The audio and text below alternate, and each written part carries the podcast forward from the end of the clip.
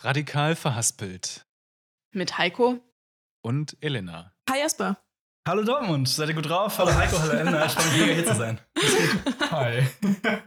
Es wurde gesagt, dass wir schneller sprechen sollen, deswegen werden wir jetzt schneller sprechen. Machen wir alles in Double Time. Jasper, wann hast du dich das letzte Mal verhaspelt? Äh, heute, ähm, bei einer Sprachmemo. Ich verhaspel mich immer sehr stark bei Sprachmemos. Ich habe mich aber auch gefragt, wo radikal verhaspelt?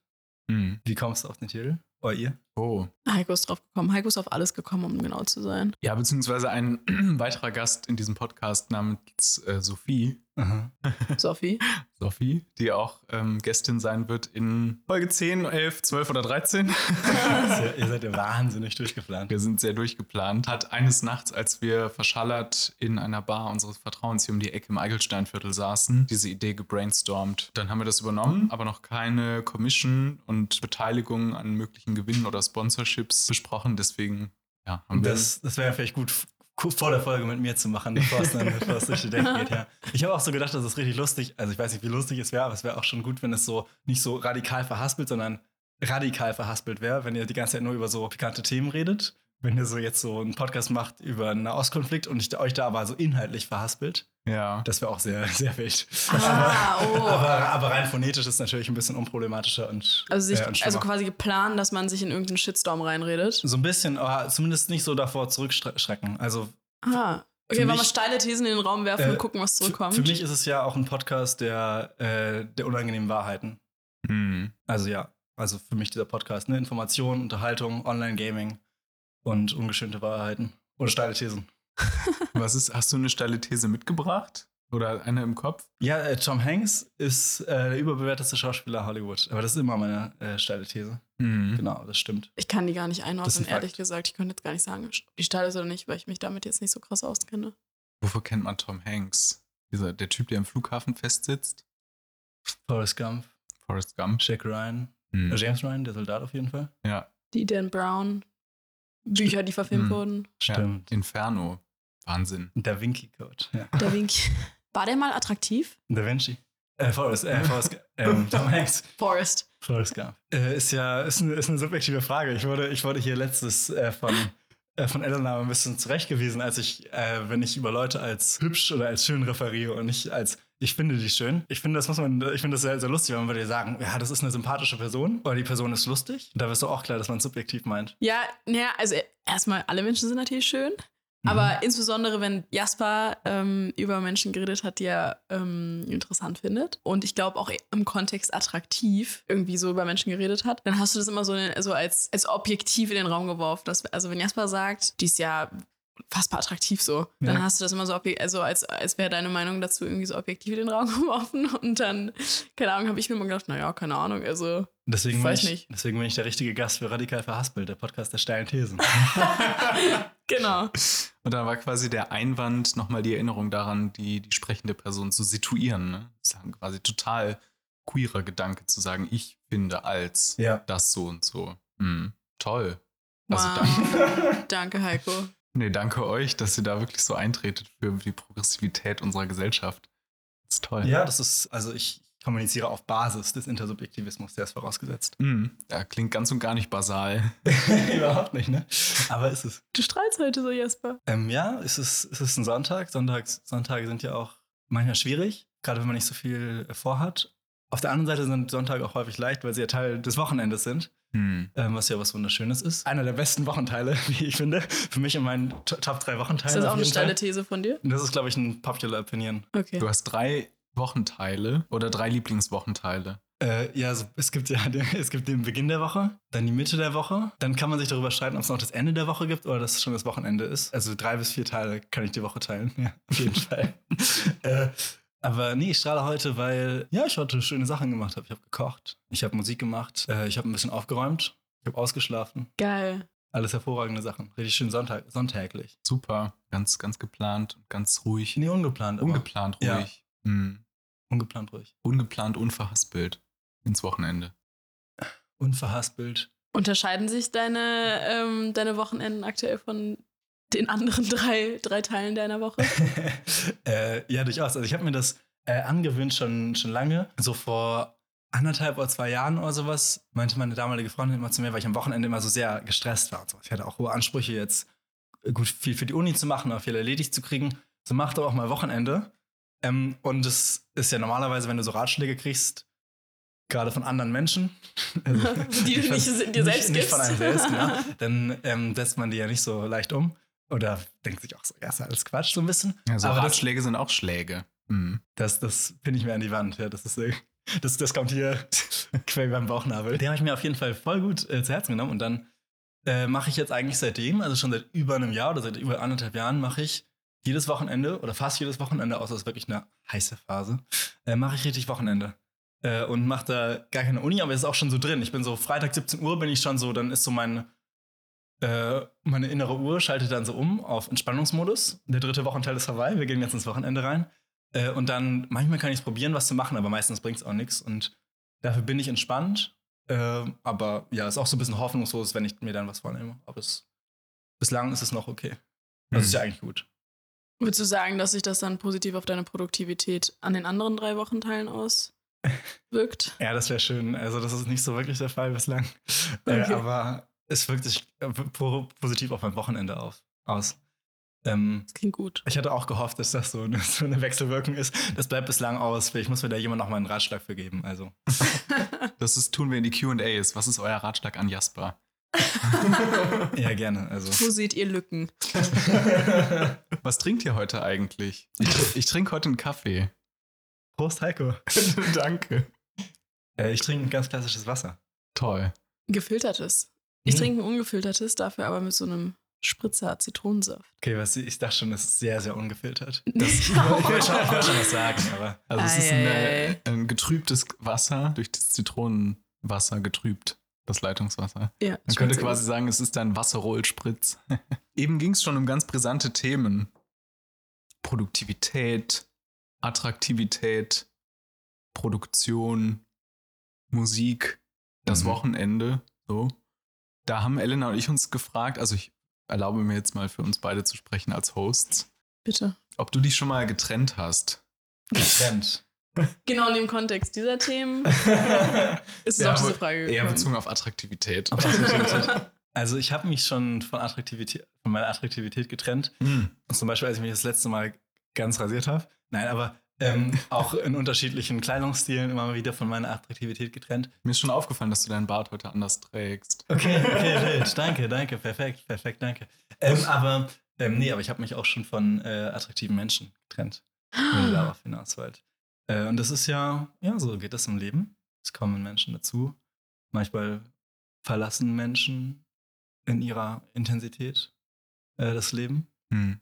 Äh, und manchmal sind es auch attraktive Menschen, das ist dann natürlich umso schwerer. Hm. Aber ja. In deiner Sicht attraktive, wie wir Ähm, etablieren konnten. Danke, genau, Elenas genau, genau. Auf, basierend auf, meinem, auf meinen Attraktivitätsstandards. ja. Danke, Heiko.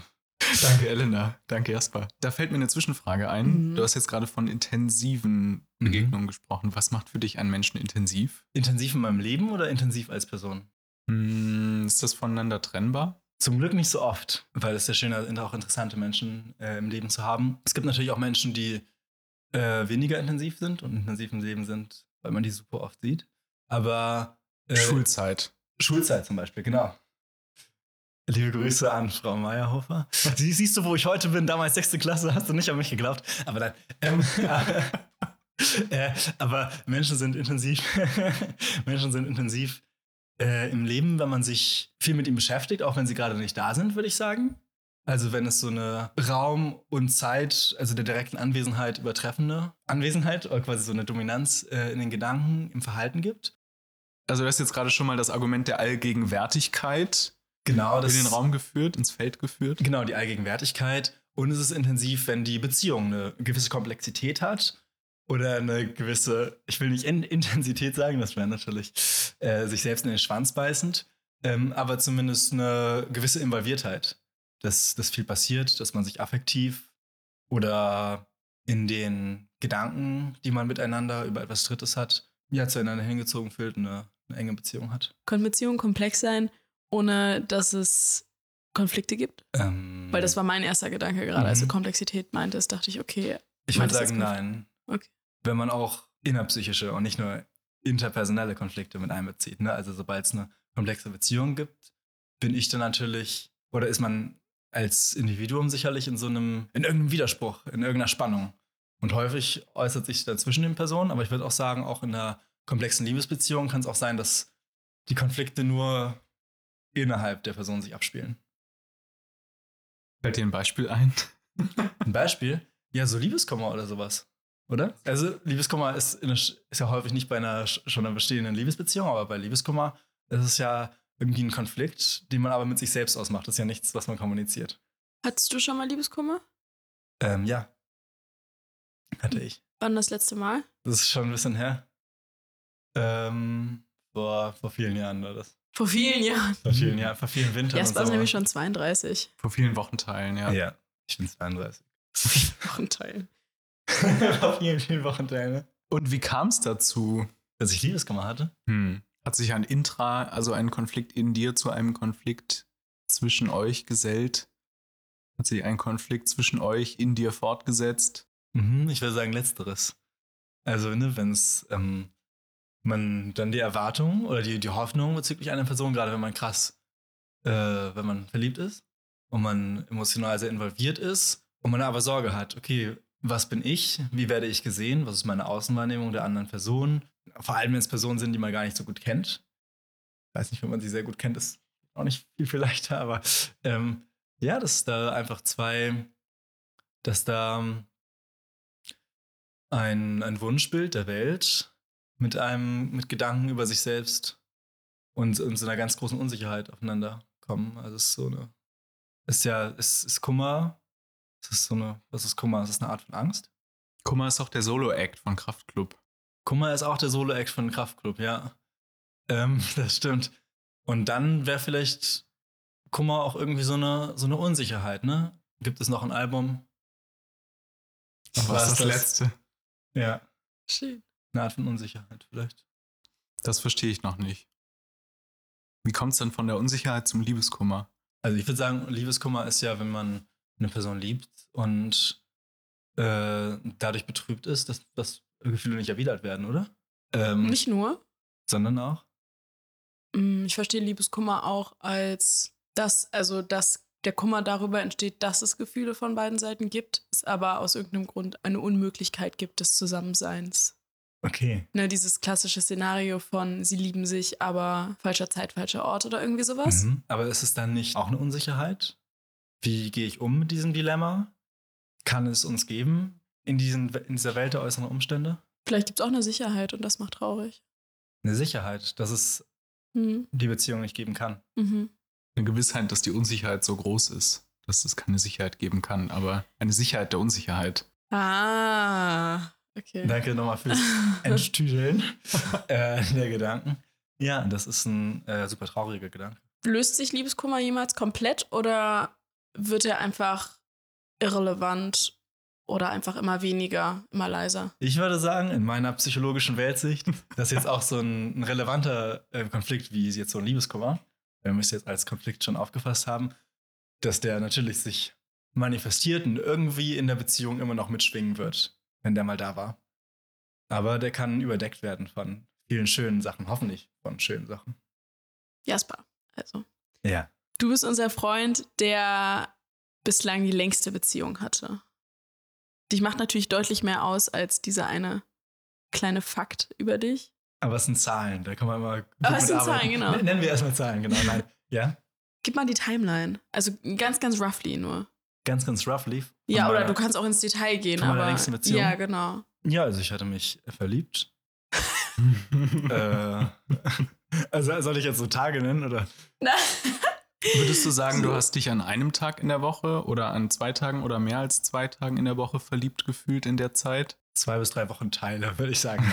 Also es war, ähm, äh, das ist ja was, was langsam mehr wird. Am Wochenende wolltest du dich anspannen. Ja. genau, war aber am kein Wochenende Raum ist, dafür. ist echt keine Produktivität da. Ist Ja, jetzt, da, da mit den Jungs chillen, genau. Spaß. Ähm, Mit den Kollegen. mit, mit den Kollegen. Äh, ich würd, man verliebt sich ja langsam. Also ich würde schon sagen, dass ich mich so in zwei bis drei Wochen teilen, wo dann der Funke kam, zack. Äh, das war so in einer Woche auf einer, auf einer Klassenfahrt. Ähm, und dann ist ja aber was, was man nicht so wahrhaben will. Oder was man, vielleicht doch wahrhaben will, und man sich unsicher, will man es nur wahrhaben, ist es wirklich wahr? Ist es wirklich wahr, man will es nicht wahrhaben? Mhm. Äh, Wie viel ist dabei? Das ist ja auch, was sich langsam entwickelt und dann äh, wird es stärker. Mhm. So, und dann braucht es ein paar Wochen. Äh, und dann kommt so die Phase des Liebeskummers. Oder kam bei mir so. Nach dem Verliebtsein direkt. Also erstmal ist es natürlich, äh, dann macht man sich noch Hoffnung Mhm. äh, und ist noch optimistisch und beflügelt. Aber wenn dann ambivalente Signale zurückkommen, da habe ich einen Liebeskummer gekriegt. Auch unter anderem. Genau, das hat dann auch noch mal ein bisschen gedauert, so pipapo sechseinhalb Wochen. Also ungefähr 26 Wochenteile. Und dann hat sich daraus irgendwie eine romantische, zärtliche Gegenseitigkeit entwickelt. Und dann irgendwann auch eine Beziehung. Und wie alt warst du da, als es dann mit eine Beziehung geworden ist? Da war ich 16 Jahre. Das war ja quasi die Hälfte deines jetzigen Lebensalters. Das ist schon lange her. Das ist schon sehr lange her, ja. Wie lange bist du dann mit besagter Person zusammengeblieben? Äh, so circa sechs Jahre war das. Also 20 Prozent meines Alters, äh, wenn wir in der Zeitrechnung bleiben. Sind dir irgendwann die Geschenkideen Ideen für Geburtstage und Weihnachten ausgegangen? Tatsächlich nicht, das finde ich sehr lustig, weil ich hatte ähm, eigentlich immer noch sehr gute Geschenkideen äh, bis zum Ende. Also finde ich subjektiv, ne, ist nicht objektiv sehr gute, aber ich äh, empfinde die, habt ihr immer als sehr gut empfunden. Äh, meine Freundin auch. Ähm, dass es nicht so schwierig war. Und ich finde, bei Freundschaften ist es irgendwie sch schwieriger, weil in einer Beziehung, da kannst du dann, da kannst du auch mal so was Kitschiges schenken. Und es ist irgendwie, es kommt nicht so weird. Da kannst du auch mal so ein, so ein Bild malen oder so ein Album produzieren oder so einen, so einen Stadtmarsch organisieren mit so einer Marching Band, wo dann so Leute so Rosen hochwerfen, die dann so landen im Sinne von Ich liebe dich, Elena. Mhm. Ähm, sowas geht dann halt. Klar. Auch mal konzertierte Aktionen spielen. Ganz genau auch mal konzertierte Aktion spielen. Und jetzt bei dir, Heiko, zum Geburtstag würde ich mich das nicht trauen, Mhm. Mhm. weil vielleicht ist es dann too much. Wie siehst du das, Heiko? Ich würde das mich freuen. Ja. Du würdest dich freuen. Ja, jetzt liegt die Stange hoch, scheiße. Aber äh, nee, Geschenkideen sind tatsächlich nicht ausgegangen. Man muss auch dazu sagen, wir haben uns an Weihnachten die Großteil der Zeit nichts geschenkt. Und auch sowas wie Valentinstag haben wir nicht gemacht. Nur sehr äh, nonkonform und in dem Sinne unkitschig. Genau, insofern, so einmal im Jahr kriegt man da schon noch was zusammen. Ich wollte gerade sagen, eine gute Sinfonie lebt von ihren Pausen. Eine gute Sinfonie lebt von ihren Phasen. Ja. Eigentlich finde ich es gerade, glaube ich, ganz schön, wenn Jasper einfach weiter erzählt und wir unsere Mikros ausmachen und Jasper dann ein bisschen weiterreden kann. Wir gehen schon mal noch einen Espresso trinken oder so. Nee, aber ich möchte ja zuhören. Ach so. Wie ging es denn dann Ähm, weiter in der langjährigen Beziehung? Zurück zu deiner Beziehung. Ja, wir sind äh, zusammengekommen. Habt euch einmal im Jahr kitschige Geschenke gemacht? Habt ihr euch öfter als einmal im Jahr, im Jahr gesehen? Äh, wir haben uns deutlich häufiger gesehen als einmal im Jahr tatsächlich, ja. Okay. Es war, es war erlaubt, wir hatten Glück. Und das nicht so wie bei Elena scheinbar in den meisten Beziehungen so war, bislang mit dem Liebeskummer. Verbotene Liebe, Äh, ja. Das ist eine verbotene Liebe war. Bei uns war das äh, eher so, wenn, wenn Romeo sich nicht in Julia, sondern in Romea, seine Zwillingsschwester, verliebt hätte. Oh Gott. weil damals in den Adelsfamilien war das ja nicht so eng. So Mhm. war ungefähr die, so würde ich die Beziehung beschreiben. Jetzt, ja. Also es blieb in der Familie irgendwie. Äh, nein, auf gar keinen Fall. Äh, nee, in der Familie blieb es nicht, aber es, Es war fast wie Familie am Ende. es war erlaubter als Familie sogar. Welche Staatsform äh, galt damals? Damals war äh, noch die Merkel-Ära. Okay. Also kann man sich jetzt drüber streiten, was das für eine Staatsform ist. nee, genau. Also wir, äh, wir haben uns hier gesehen, wir sind dann auch zusammen zur Schule gegangen. Äh, und dann waren wir ein bisschen zusammen. So, boah, es ist schwierig zu rechnen, so dreieinhalb Jahre. Und dann sind wir zusammen äh, in die schöne Stadt am Rhein, Köln, gezogen. Äh, und dann sind wir auch noch ein bisschen zusammengeblieben, so zweieinhalb Jahre. Äh, und dann sind wir irgendwann nicht mehr zusammengeblieben. Ihr habt nicht zusammen gewohnt. Wir haben nie zusammen gewohnt, nee. Das habe ich auch nicht äh, gewollt irgendwie. Irgendwie war das, ich glaube auch, dass es, ähm, ja, ich meine, es kommt so auf die Beziehungen an und auch darauf, wie alt man ist. Ich finde so mit, äh, jetzt fliegt das Geheimnis auf, äh, so mit 21, 22 muss man jetzt noch nicht äh, unbedingt äh, zusammenziehen, sondern äh, finde ich es auch schön, noch mit anderen Menschen zusammenzuleben. Und es ist auch, es fällt mir, glaube ich, dann leichter, mir Abstand zu nehmen weil ich das schwer finde, so einzugestehen, wenn man sagt, boah, ich bin jetzt genervt von dir. Ich nehme mir jetzt meinen Freiraum, sondern ich will eigentlich ein Mensch sein, der nicht genervt ist von Personen, die er gern hat. Und ich glaube, dann ist es so eine, ein Nicht-Zusammenleben, eine Möglichkeit, sich dazu zu zwingen, auch sich seine Eigenräume zu nehmen, dass man nicht genervt sein muss von der Person. Wie war das dann am Ende? War das eine schnelle Eingebung, dass ihr nicht mehr zusammen sein wollt? Oder hat sich das gezogen? Ähm, das hat sich sehr gezogen. Ich glaube, ich bin nicht der Typ so, also ich war damals auf jeden Fall nicht der Typ dafür, so sowas schnell zu finden. Ich glaube, die meisten Menschen sind das nach fünf, sechs Jahren Beziehung nicht so, da jetzt so, ein, so eine schnelle Entscheidung zu treffen, Mhm. sondern wir haben uns äh, langsam auseinandergeliebt und auseinandergelebt. Und das war so ein Prozess von so, ich sag mal, um den Daumen sechs Monaten. Ihr könnt mal gerne, schreibt gerne mal in die Kommentare, wie viele Wochenteile das sind. Ähm, und auf jeden Fall äh, war das ein Prozess und worauf wir uns dann letztendlich, nachdem wir uns letztendlich dann darauf geeinigt haben, diesen Prozess doch abzuschließen und uns nicht länger dagegen zu wehren. Das war ein einig, sich einig werden. Das waren sich einig werden. Genau, das war eigentlich ein, aus der Distanziertheit, die sich so etabliert hat, die man nicht wahrhaben wollte, wieder neu aufeinander zukommen und dann eigentlich ein intimer Moment der Nähe, sich wertschätzen und liebevoll das eingestehen zu dürfen, Hm. dass es nicht mehr passt. Darf ich fragen, wie es dazu gekommen ist? Also ihr habt ja nicht, zumindest nicht in einer gemeinsamen Wohnung gelebt. Also eigentlich gab es ja die besten strukturellen Eingangsvoraussetzungen, dass, dass es weitergehen kann. Sowas passiert mit der Zeit, wenn man sich verändert, wenn sich beide Personen verändern, wenn sich Umfelder verändern. Ähm, und ich meine, ne, wir sind noch äh, in einem Alter, wo so große Persönlichkeitsentwicklungen durchaus äh, passieren und vielleicht ist dann irgendwann die Passung anders. Oder man ist auch in einem Alter, wo man sich noch mal was, äh, noch so diese großen Ziele hat. Also, wenn ich jetzt, ich weiß nicht, wie es dann sein wird, aber ich kann mir vorstellen, wenn wir an dem Zeitpunkt so 30 Jahre älter gewesen wären, dass wir dann gesagt hätten, okay, wir gehen jetzt zur Paartherapie. Äh, ich mache eine Motor- Motorradtour durch die Rocky Mountains Hm. und dann wird's schon wieder. Vielleicht auch Vasektomie in Betracht ziehen. Vielleicht auch eine Vasektomie, ja. Hat es was mit Wollen zu tun dann? Ja, bestimmt. Also man kann sich, glaube ich, zu, zu viel zwingen da.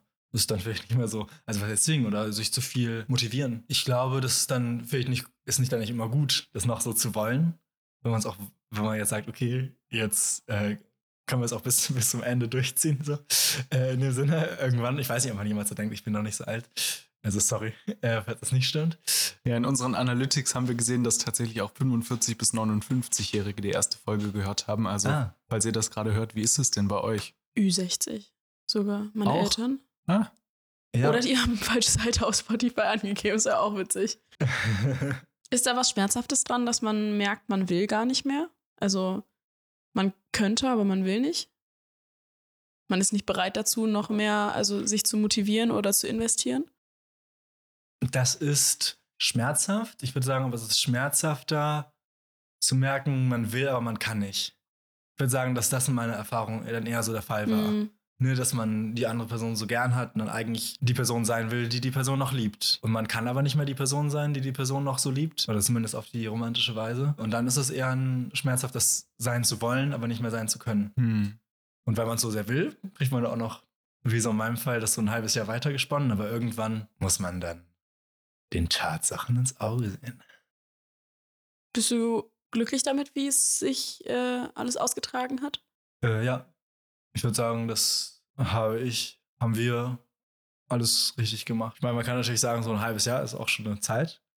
Da kann man, äh, ne, wenn man da sagt, okay, da, da kämpft man sich jetzt nochmal durch und wir probieren das alles, da kann man auch sagen, boah, ne, weil es ja auch zwischendurch auch da sehr schmerzhaft war, wenn man es gar nicht mehr so sehr fühlt. Der früher so die Reißleine zu ziehen. Das heißt Reißleine, oder? Oder Reißlinie? Heißt Reißleine, okay, perfekt. Die Reißlinie zu ziehen. Radikal verhaspelt. Der Podcast steilen Thesen und radikalen Verhaspelungen. Die Reißleine zu ziehen. Aber ich würde sagen, dass ich im Nachhinein dankbar dafür bin, weil ich, das ist eine Persönlichkeitssache, aber ich äh, hätte eher Angst davor zu sagen, boah, war es der falsche Schritt, sich zu trennen, Hm. anstatt zu sagen, boah, ich hätte es früher machen sollen, weil die, die paar Monate, Da hätte man das tut ja auch nicht mehr weh und das ist, es war ja jetzt auch nicht alles schlecht. Ja, und in den paar Monaten hätte man bestimmt auch ein paar Paartherapiestunden buchen können, alternativ, wenn du in einem anderen Alter gewesen wärst. Eventuell, ja. Hm. Ich glaube, du kannst tatsächlich über die Uni, gibt es, glaube ich, eine Paarberatung. Nein, Auch echt? für Studierende. Was meinst du, wie, wie schauen die so an, wenn man da so herkommt und man sagt, ja, wir sind jetzt so seit, seit zwei Monaten Das habe ich zusammen? halt auch gefragt. Das habe ich mich auch gefragt, ab wann es quasi 19. okay ist, dass man da hingeht. Aber die können einen, die, also ich meine, das können die einem ja nicht sagen, oder? Nee, ihr seid noch nicht lang genug zusammen. Nein, ihr seid noch zu jung. Also wenn sie es explizit für Studierende anbieten. Ja, nee, die Liebe, die Liebe kennt keine Beziehungslänge, würde ich sagen. Ja. Also eigentlich, es wäre sehr lustig, ja. Vielleicht äh, bei meiner nächsten Beziehung werde ich da mal anklopfen. Nach Steuerst zwei- du schon auf die nächste Monaten. Beziehung zu? Äh, nein, tue ich nicht. Hättest du gerne eine neue? Nö, ich bin fein gerade. Ich habe ja bis, es war ja relativ lang, wie wir schon ausgerechnet haben. Äh, ein Großteil, ein Großteil der Wochenzeiten meines Lebens oder ein, auf jeden Fall nicht der Großteil, aber ein großer Teil. Und dementsprechend ist es auch okay, alleine zu sein und mehr mit Freundinnen zu machen und andere Dinge zu tun. Das ist jetzt schon eigentlich die perfekte Überleitung ne, zu der Frage, wie ist denn das, da aus der langjährigen Beziehung rauszukommen? Ja, weil du ganz kurz nochmal für unsere ZuhörerInnen, bevor du diese, diese beschriebene Beziehung eingegangen bist, was war davor? Davor war ich auch schon in einer langjährigen Beziehung, die so drei Jahre war. Genau, das heißt, du bist aus deiner letzten Beziehung rausgekommen und hattest, also abgesehen von den, den zwei, zwei Dating-Erfahrungen, wenn man die so nennen kann, ähm, hattest du da schon irgendeine andere Dating-Erfahrung gemacht außerhalb deiner Beziehung? Nee. Oder auch innerhalb deiner Beziehung? auch innerhalb einer Beziehung nicht. Muss ich jetzt aus rechtlichen Gründen? Nein. Äh, nein, auch innerhalb meiner Beziehung natürlich nicht. Natürlich nicht. Wir leben streng monogam. Das Non-Disclosure Agreement liegt hier auf dem Tisch vor uns. ja. Wie, ja, wie war das denn? Also, du bist dann aus, aus letztendlich neun Jahren, mhm. die gefüllt waren mit diesen zwei Beziehungen rausgekommen und dir stand auf einmal die ganze Welt des Datings offen. Es ist leider kein Videopodcast, sonst könnten wir den Satz hier relativieren. Äh, aber ähm, deswegen muss ich es nochmal anmerken, dass mir nicht die ganze Welt des Datings offen stand. Äh, mit den Haaren, Jasper, und dem Bart. Äh, naja. Ich warte noch auf den Straßenzug, ne, wo die Leute Rosen hochwerfen. also ich meine, in, erster, in der ersten Linie spielt der Dating jetzt nicht so eine Riesenrolle. Sondern es war erstmal krass, wie viele Freundschaften so waren, weil du hast so eine Person, mit der du so eng bist. Und dann war ich ganz überrascht, wie krass sich so Freundschaften intensivieren. Und auch wie wichtig das auf einmal wird. Und man dann so einen super, super engen Kontakt äh, so hat mit Freundinnen, so dass ich, ich meine, dass ich so mindestens einmal, also ein bis zwei so freundschaftliche Verabredungen so am Tag hatte für eine Zeit. Was, äh, genau, das war dann so eine äh, Überkompensation vielleicht, um da was zu füllen, was sozial wegfällt.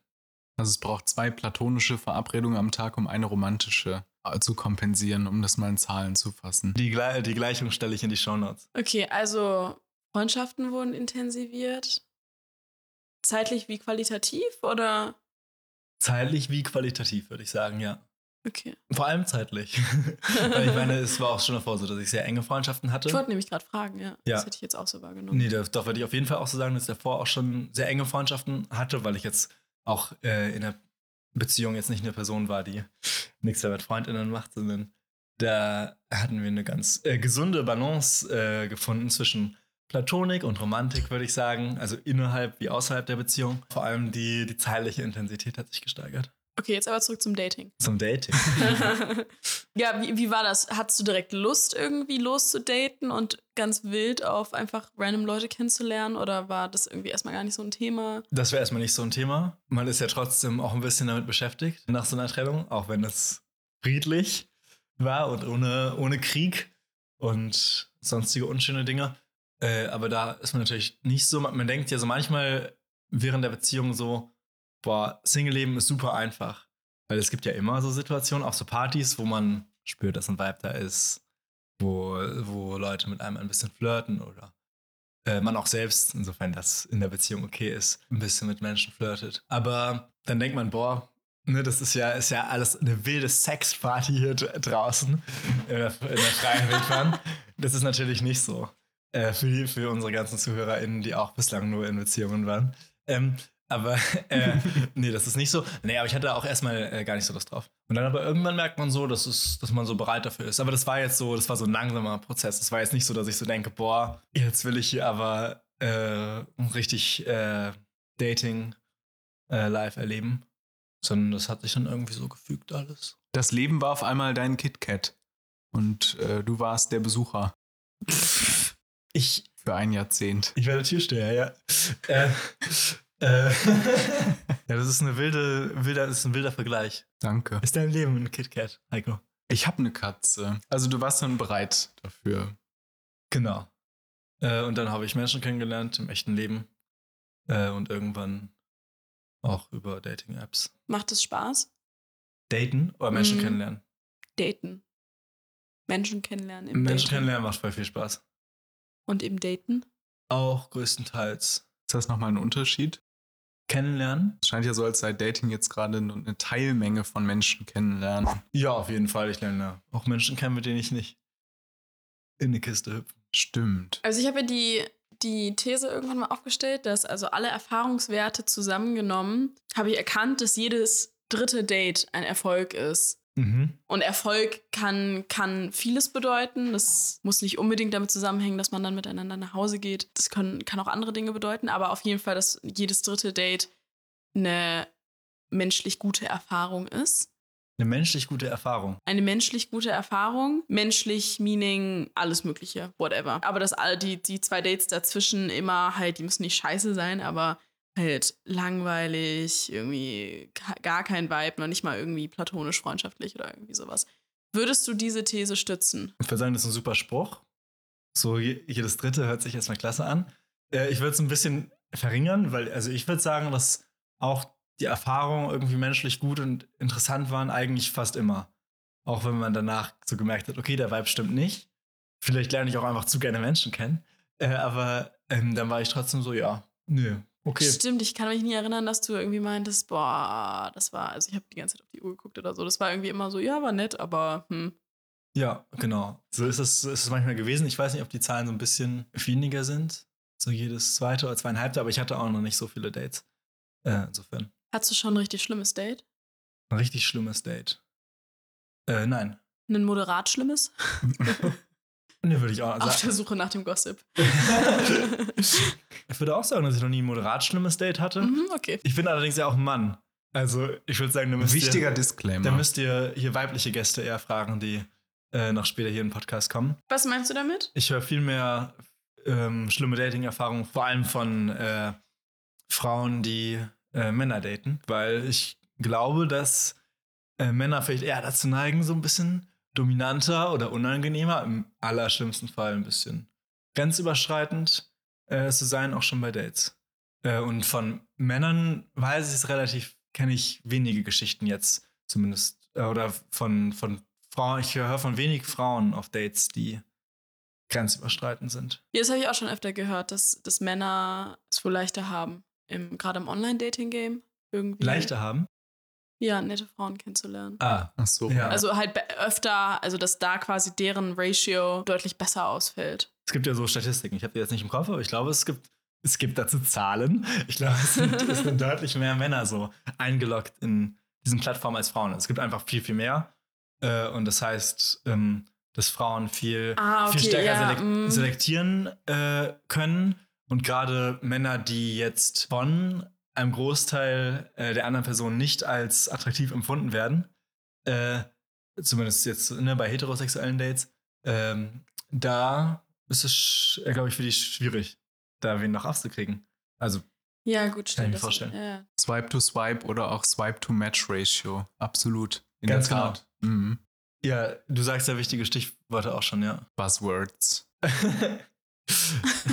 Radikal verhaspelt, der Podcast der steilen Thesen. Ich finde auch interessant beim Dating oder was so eine, so eine Widersprüchlichkeit ist, in der ich mich befinde, da ich relativ lange nicht gedatet habe, fand ich es immer schade, wenn mir Leute so davon erzählen, wenn die so sagen, boah, ne, aber es ist nichts Ernstes. Und der Fakt, dass es nichts Ernstes ist, ist immer so erleichternd oder sowas. Und ich habe das Gefühl, Leute haben sehr viel Angst, weiß nicht, also manche wollen sich auch verlieben, aber viele haben auch so Angst, sich zu verlieben oder dann in so einer Unsicherheit zu sein. Da sind wir wieder beim befürchteten Liebeskummer und dass so diese Autonomie so krass wichtig ist und es dann so ganz schwierig fällt, sich auf andere Personen einzulassen, gerade wenn man sich vielleicht noch ein bisschen sieht und jetzt sich nicht schon Ewigkeiten kennt und man noch nicht weiß, das wird jetzt auf eine Beziehung hinauslaufen, aber sondern auch in, einer, in einem anderen Beziehungskonstrukt, was jetzt keine feste Beziehung ist, sich da auf eine Abhängigkeit einzulassen.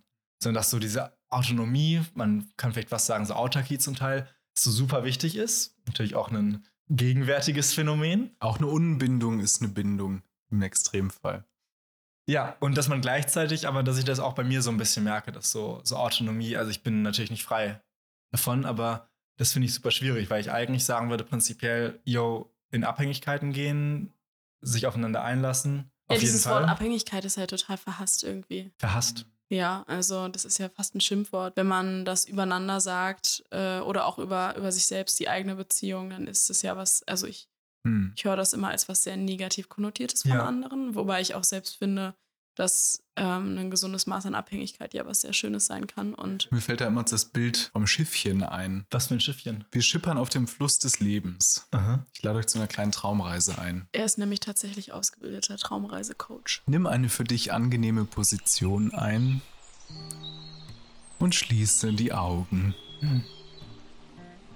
Stelle dir vor, du sitzt in deinem Schiff. Und dein Schiff begibt sich auf die Reise auf dem Fluss des Lebens. Vielleicht siehst du am Ufer ein paar Bäume, einen Hirsch oder eine Schildkröte. Und gleichzeitig ist dieser Fluss des Lebens auch ein Fluss, den andere bereisen. Du schaust nach rechts und nach links. Hey, Jasper! Moin, was geht, Elena? Hallo Dortmund. Vielleicht tut sich ein Gebirge vor dir auf. Du winkst. Und du merkst, vielleicht möchtest du Kontakt aufbauen. Hey, Jasper! Du wirfst eine Planke aus. Ihr reicht euch die Hand und fahrt gemeinsam über den Fluss des Lebens. Doch dann, auf einmal, seht ihr Stromschnellen und Steine im Wasser vor euch auftauchen. Und ihr merkt, diese Planke, die ihr ausgeworfen habt, um gemeinsam über den Fluss des Lebens zu reisen, vielleicht wird er euch jetzt zum Verhängnis. Ja, also mit anderen Worten, in diesem Schiff, in dieser Schiffsmetapher, um da zu bleiben, das ist ja immer was Schönes, ist zu sagen, hier, wir schippern gemeinsam über den Fluss des Lebens und gleichzeitig zu sagen, du bleib in deinem Boot. Wenn ich untergehe, dann nicht mit dir. Das, ist, das, Welcher Mensch will dann auf seinem Boot bleiben? das ergibt, also das ergibt, äh, Gar keinen Sinn. Doch.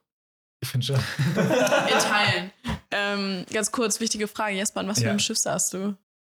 Boah, ich hatte so ein äh, mediterranes kleines Motorfischerbötchen, so weiß-blau, wo man so vielleicht drin schlafen kann, wenn man so max 1,50 ist. Nicht schwarz-gelb. Hallo Dortmund. nee, äh, weiß-blau tatsächlich. Äh, überraschenderweise, sorry. Das ist jetzt hier so hate, hate to break it to you.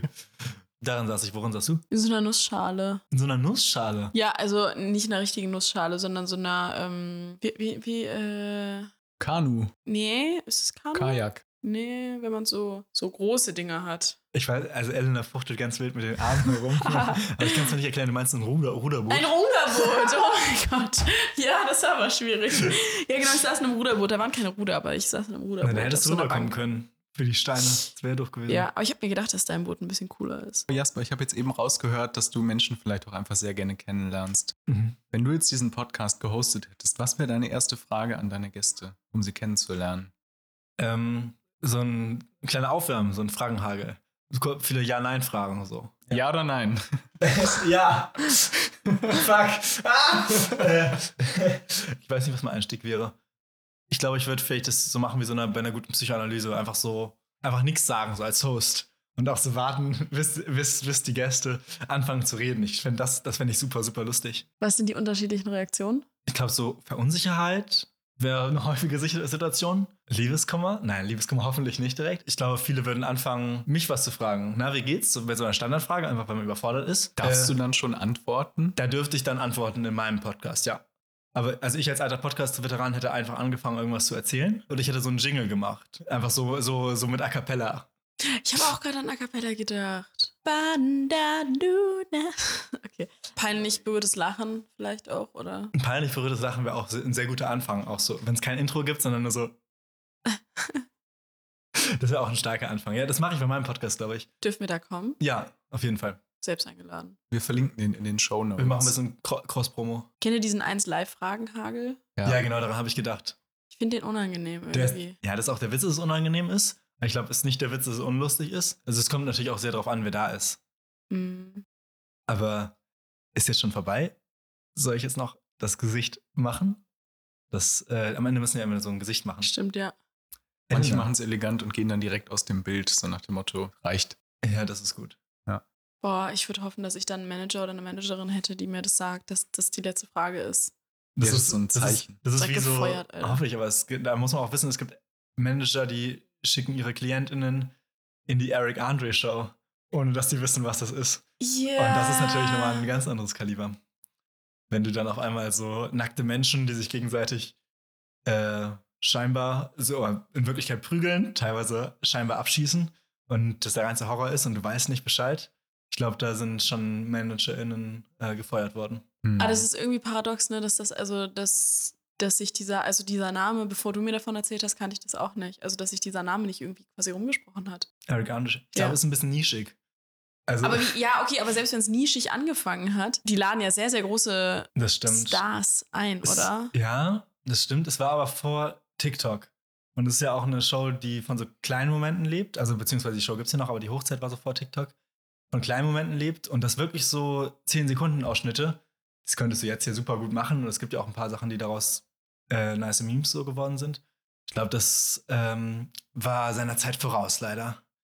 Äh, um den ganz großen Durchbruch zu schaffen. Aber stattdessen gibt es ja jetzt meinen Podcast bald. Deu Deutsche Eric Andre Podcast. Dann weiß ich wo nicht, ich, ob wir noch kommen wollen. äh, wo ich einfach ganz unangenehme äh, Erfahrungen äh, meinen Gästen biete und das gibt es dann zu hören. Aber, das, aber das wisst ihr nicht, weil ich frage einfach beim, beim Management an und dann werdet ihr einfach Zülpicher Straße 39 gelotst und dann seid, sitzt ihr bei mir zu Hause und dann geht's los. Da gibt es dann nicht nur peinlich berührtes Lachen, sondern auch ein Videopodcast-Format und mit peinlichen Berührungen. Es ging ja jetzt ganz viel um Beziehungen. Beziehungen. Wie ist denn deine Beziehung zur Musikproduktion? Zu deiner Mutter. äh, ja, beide gut. Meine Beziehung zur Musikproduktion, wenn ich darauf als erstes antworten kann, ist gut bis schwierig. Also es ist ja ein Hobby, was sehr intensiv ist, wie so kreative Hobbys das an sich haben. Und das heißt, es ist ähm, zum Teil auch eine Passion, ein, ein Leiden, weil man äh, hohe Ansprüche oder beziehungsweise ich hohe Ansprüche an mich habe und man hat eine Idee, wie irgendwas klingen soll. Äh, und das heißt, man ist da dazwischen, wenn man eine neue Idee hat und sich was geil anhört, dann ist man so, boah, sowas gab es ja noch nie, was ja auch zum Glück stimmt. Äh, und das ist, klingt ja super krass alles. Und dann, wenn man sich aber nochmal anhört mit einem Tag Abstand das Gleiche, dann denkt man sich, boah, das ist ja der letzte Dreck. Das darf sich niemand anhören. Warum mache ich überhaupt noch Musik? Das ist schon, äh, also so kann es im schlimmsten Fall sein. Das ist schon ein, ähm, ein Hin und Her, ein Auf und Ab ist es. Hast du einen Namen für dieses Spannungsfeld gefunden, in dem du dich da bewegst? Und das finde ich auch so die Kreativität. Also wenn man, wenn er schafft ja etwas. Man ist ja schöpferisch aktiv. Äh, und wenn ich jetzt Musik schöpfe, dann und mich da sehr gut fühle, dann kann es, äh, worauf du vielleicht hinaus willst, kann man das als Gottkomplex äh, bezeichnen. Und wenn man sich dann davon entfernt, dann fühlt man sich ganz, ganz, ganz menschlich, aber so durchschnittlich menschlich. So ohne besondere Eigenschaften und so dein ganzes, auch so dein ganzes Singularitätskapital. Äh, und dann, okay, das klingt jetzt so krass, das wäre so ein extremer Breakdown, so schlimm ist es nicht. Aber Und das durchschnittlich sein ist dann der Schwierigpol. genau, weil durchschnittliche Musik hört sich ja kacke an. Also, sorry an die äh, ProvinzhörerInnen und so, aber ähm, äh, nein, ähm, von Musik von durchschnittlichen Menschen, auch von durchschnittlichen Ideen, sagen wir mal, ist ja nicht so interessant. Und was ist dann Pop? Pop ist äh, populär, aber Pop ist ja auch kein richtiges Genre, sondern schnappt sich immer, ist ja nur interessant, solange sich die Ideen aus anderen subversiveren Genres schnappt. Reiner Pop, wenn es so sehr konventionell ist, sagen wir mal jetzt nur Katy Perry Radio Pop, ist ja auch erfolgreich. Aber ist das so gute Musik? Aber würdest du dann trotzdem sagen, dass Katy Perry dann durchschnittlich ist oder durchschnittliche Musik macht? Es kommt auf die Teile an. Also es sind ja verschiedene Komponenten. Ich würde jetzt sagen, zum Teil, wie der Song geschrieben ist, ist es schon überschnittlich, überdurchschnittlich guter Popsong, weil er gut ins Ohr geht. Das ist natürlich alles handwerklich herausragend gemacht. Also diese Handwerkkunst, das Mixing und sowas natürlich überragend, Mastering, pipapo. Aber was jetzt so, ja, die Beats oder die Texte angeht, weiß nicht. Ist manchmal auch durchschnittlich, ja. Und was treibt dich dann immer wieder in diesem vom Gottkomplex hin zum durchschnittlich menschlichen? Was treibt dich dann immer wieder zur, ich setze mich jetzt hin, probiere was aus, vielleicht kommt was bei rum, vielleicht gibt es ein Ergebnis, vielleicht lade ich heute noch einen Spotify-Song hoch. Äh, Ideen. Das ist äh, die Idee. Das ist ja nichts Freiwilliges. Die Idee kommt zu mir. Ich bin nur der, der Körper. Es kommt von oben. Was sind Phasen, in denen du viele Ideen hast? Gibt es die überhaupt? Die gibt es auf jeden Fall. Es gibt Okay. auch Phasen, wo ich gar keine Ideen habe. Mhm. Über, auch über Monaten. Phasen, in denen ich viele Ideen habe, sind Phasen, in denen ich Liebeskummer hast? zum Teil, ja, also generell Phasen, in denen ich viel erlebe und Phasen, in denen ich Texte schreibe, sind Phasen, in denen es mir nicht so gut geht. Hm. Ah, Ja. Mhm. Ich weiß noch, irgendwie erinnere ich mich daran voll, dass ich vor Ewigkeiten mit 13 oder 14 in so einem Streetwear-Shop in Bremen Ähm, Wo? In Bremen? In Bremen. Bremen. In Bremen. Bremen. Ähm, Bremen. Bremen. Brenem. Ein Radiointerview auf jeden Fall gehört habe. Äh, mit dem Frontmann von Revolverheld, also einem relativ durchschnittlichen Musiker. Und der meinte, nee, er schreibt nur Texte, wenn er traurig ist. Das ist, finde ich, der große Irrtum. Texte schreiben, da habe ich auch immer den Eindruck, Ja. wenn du im Schmerz bist, geht das nicht gut. Du brauchst eine gesunde Distanz, um es auch verdichten zu können. Verdichten oder auch auf die Idee zu kommen?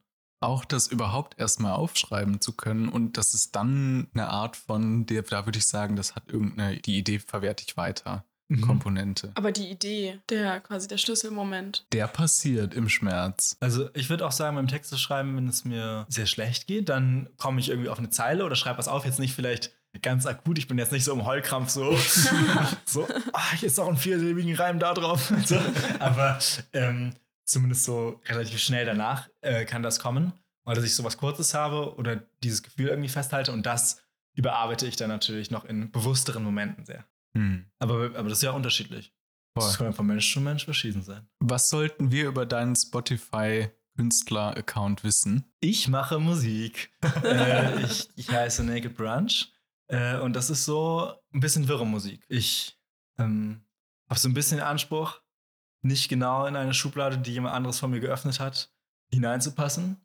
Äh, das muss jeder und jeder für sich selbst entscheiden, ob ich das schaffe. Hm. Äh, ich finde es größtenteils geil. Alles gesagt, oder? Das, damit ist alles gesagt, ja. Radikal gesagt quasi.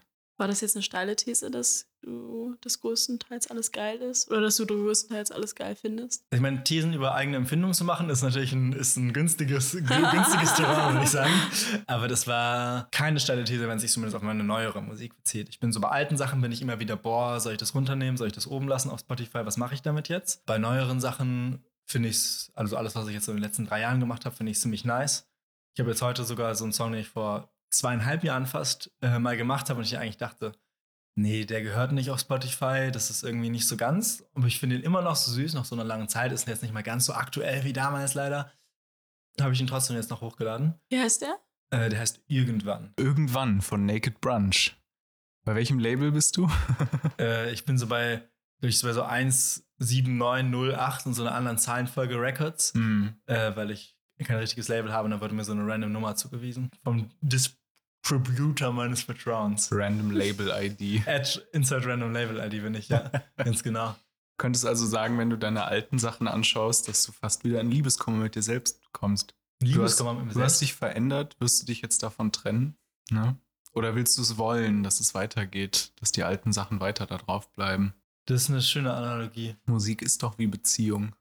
Musik ist wie eine Beziehung, ja. Also es ist, äh, ich finde es sehr wahr. Edgar Wasser hat mal äh, gesagt, und dem ich äh, absolut zustimme, meine Songs sind wie meine Babys, die ich zur Adoption freigebe, wenn das Geld stimmt. Und das ist, noch, das ist ja sehr innig. Und dann ist es natürlich eine Industrie, wie fast alles, wie, die, wie unsere Kultur generell ist, äh, größtenteils. Genau, also ich mache jetzt nicht so, nicht so fürs Geld, aber man gibt es ja trotzdem frei und ist dann, wann ist man bereit, dieses Baby loszulassen? Und bei anderen Sachen denke ich so, boah, ich hätte nicht so Teenie-Vater werden sollen. äh, genau, und dann ist man überlegen, okay, schickt man das jetzt ins Internat, nimmt man es von Spotify runter, versucht man es irgendwie zu integrieren, Hm. irgendwie, dass man sich sagt, boah, für die Zeit ist halt, das Kind hat es schwierig früher, so dumm ist es dann doch nicht geworden. So, Das ja. Internat wäre dann Soundcloud oder so. das Internat ist Soundcloud, ganz genau. Das ist aber nicht so, das ist nicht so Salem, das ist nicht so Salem-Internat, ähm, sondern so ein, so ein stabiles Internat, so Umland Dormagen. Ja. Naked Brunch. Du hast jetzt eben in der Pause dein T-Shirt ausgezogen. Wie bist du denn auf diesen Titel gekommen? Heiko spielt auf mein Tattoo an, was äh, auf meiner Brust äh, steht und prangt. Äh, auf den Titel bin ich gekommen, weil es gibt Naked Lunch. Das ist ein sehr wichtiges Buch, historisch, auch persönlich für mich. Ist das der Ulysses von Dormagen oder? das ist, das ist gar nicht so eine schlechte These, ja. Naked Lunch ist ein Cut-Up-Buch von William S. Burroughs. So ein ganz wirrer Cut-Up, weil es auseinandergeschnitten, ganz durcheinander, assoziativ, so das Bergfest der Postmoderne, könnte man sagen. So wilder wird's nicht. Ein sehr wichtiges Buch, auch wunderschön ver verfilmt von David Cronenberg. Und genau, das ist so sehr, sehr abgedreht und abgefuckt und wirr und assoziativ, also Sachen, die mir auch sehr zustehen. Und ursprünglich hatte ich auch so das Ziel, da noch weiter reinzugehen gemessen an diesem Maßstab mache ich jetzt doch ein bisschen konventionelle Musik, sogar fast, zumindest inhaltlich, würde ich sagen. Was heißt das? Äh, Also inhaltlich? Ja, dass ich auch so ein bisschen, dass ich so ein bisschen authentisch bin und so bei mir bleibe und äh, manchmal zumindest gelegentlich äh, in manchen Songs eine stringente Handlung habe und sowas und jetzt nicht äh, komplett cut up, fucked up bin. Hm. Ähm, aber deswegen heißt es ja auch Naked Brunch, weil Brunch ist natürlich der Höhepunkt des äh, bürgerlichen Spießertums. Äh, und ich vereine diese beiden äh, Gegensätze vielleicht so ein bisschen in meiner Person, noch mehr in meiner Kunst. Ich würde sagen, in meiner Kunst, in meinem Künstleralter-Ego, wo ich dann so ein bisschen, ne, weil ich ja so daherkomme, ich bin ja doch so ein bisschen konform da auch noch. Ich bin ja jetzt, bin jetzt nicht so eine äh, postmoderne Persönlichkeit und so eine ganz wirre Persönlichkeit. Aber in der Musik ist das dann, habe ich mir diesen Anspruch gesetzt, mich nach so einem krassen Werk zu benennen, was natürlich schwierig ist, weil ich dem wahrscheinlich nie gerecht werden werde. Aber es ist doch ein Anspruch, an dem ich mich messen will. Und das ist eigentlich ganz schön, sich da so das Konzept schon gesetzt zu haben. Ja, und wenn du sagst, das hat was Schöpferisches, dann geht es ja auch ums Streben. Frage ist halt, wonach und ist das erreichbar oder ist das auch ein Antrieb für neue Ideen?